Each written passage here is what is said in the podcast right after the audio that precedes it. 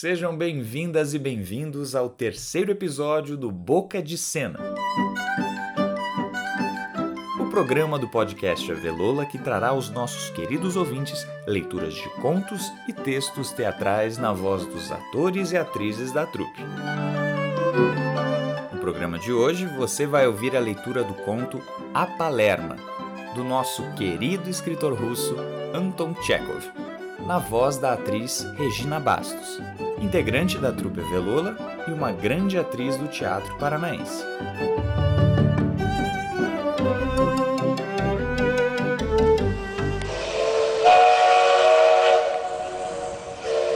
Antes de tocarmos o terceiro sinal, lembre-se, o podcast Avelola é uma iniciativa independente.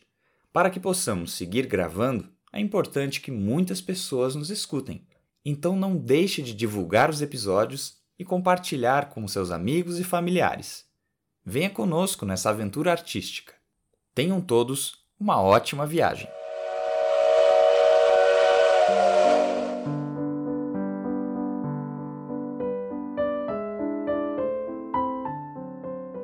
Dias atrás, mandei chamar a governanta dos meus filhos, Ulia Vassilievna, ao meu gabinete. Precisávamos acertar as contas. Sente-se, Yulia Vassilievna, eu disse. Vamos acertar nossas contas. A senhora provavelmente necessita de dinheiro, mas tem cerimônia demais para pedir.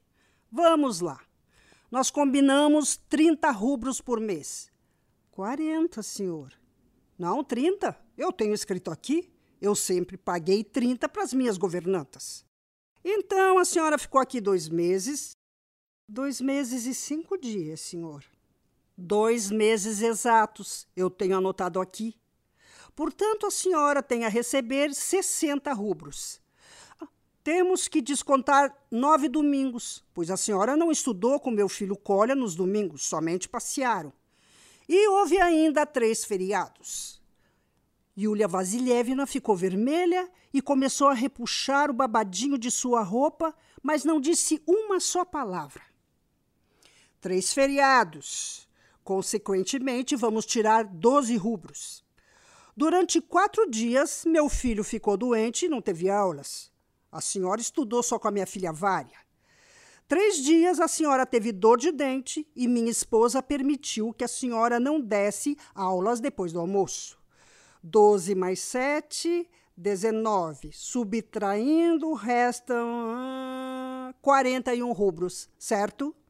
O olho esquerdo de Yulia Vassilievna ficou vermelho e cheio d'água.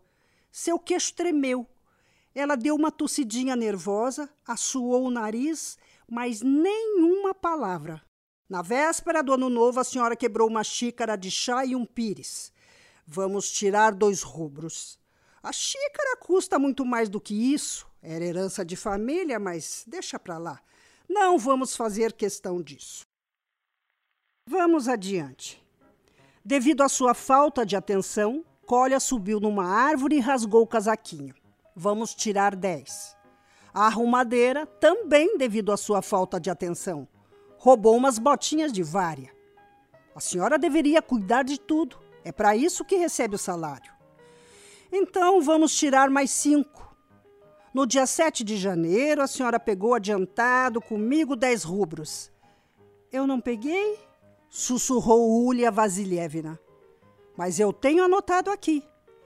Então está bem, senhor, que seja. De 41, vamos subtrair 27. Restam 14. Os dois olhos de Yulia Vasilievna encheram-se de lágrimas. No seu belo e alongado narizinho apareceram gotas de suor. Pobre menina. Eu só peguei uma vez, disse ela com voz trêmula. Peguei com a sua esposa três rubros, não peguei mais. É mesmo? Ora, isso eu não tinha anotado. Tirando três de 14, sobram 11. Aqui está seu dinheiro, caríssima.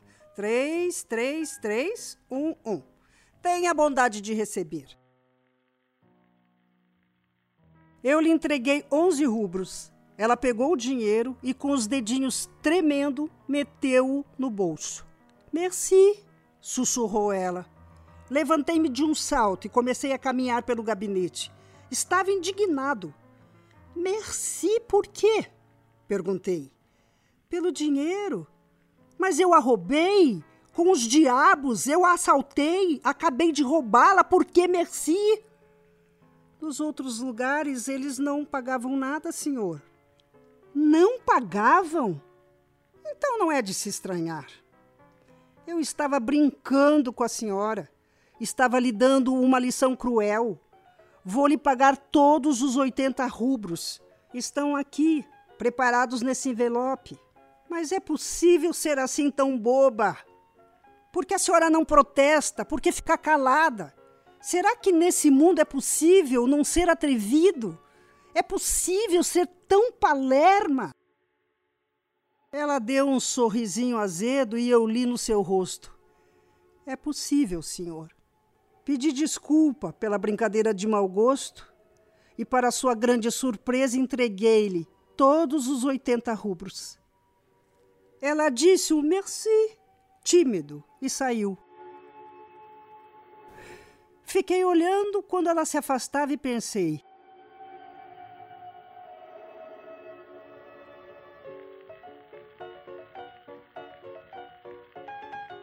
Como é fácil ser poderoso nesse mundo.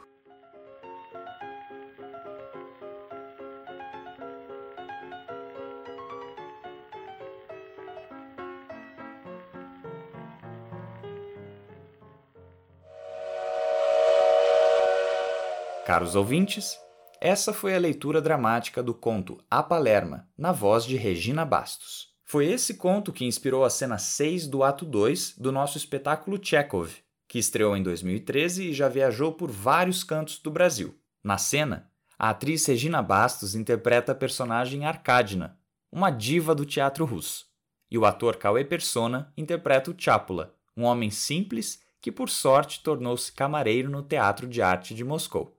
Escute agora um trecho desta cena. De três e tiro dois, lhe sobraram onze rublos. Merci, madame. Merci. Por que merci? Por l'argent. Eu acabei de assaltá-lo, Chápula. Por que merci? Eu já trabalhei em lugares onde não me pagaram nada. Como pode ser assim tão bobo? Por que não protesta? Pensa que pode viver nesse mundo sem nenhuma audácia. Oh, Monami, eu fui cruel com você. Fui sim. Eu vou lhe dar todo o seu dinheiro. Estão aqui separados nesse envelope. Tome os seus merecidíssimos 80 rublos pelo seu trabalho impecável. Merci, madame. Merci. Tome, Chapula. Pela imensurável gratidão que tenho por ter um incansável ao meu lado. Como pude imaginar que eu faria isso com você? Eu sei muito pouco sobre a vida, madame. Mas tem uma coisa que eu estou certo. Oh, O coração do homem é floresta espessa.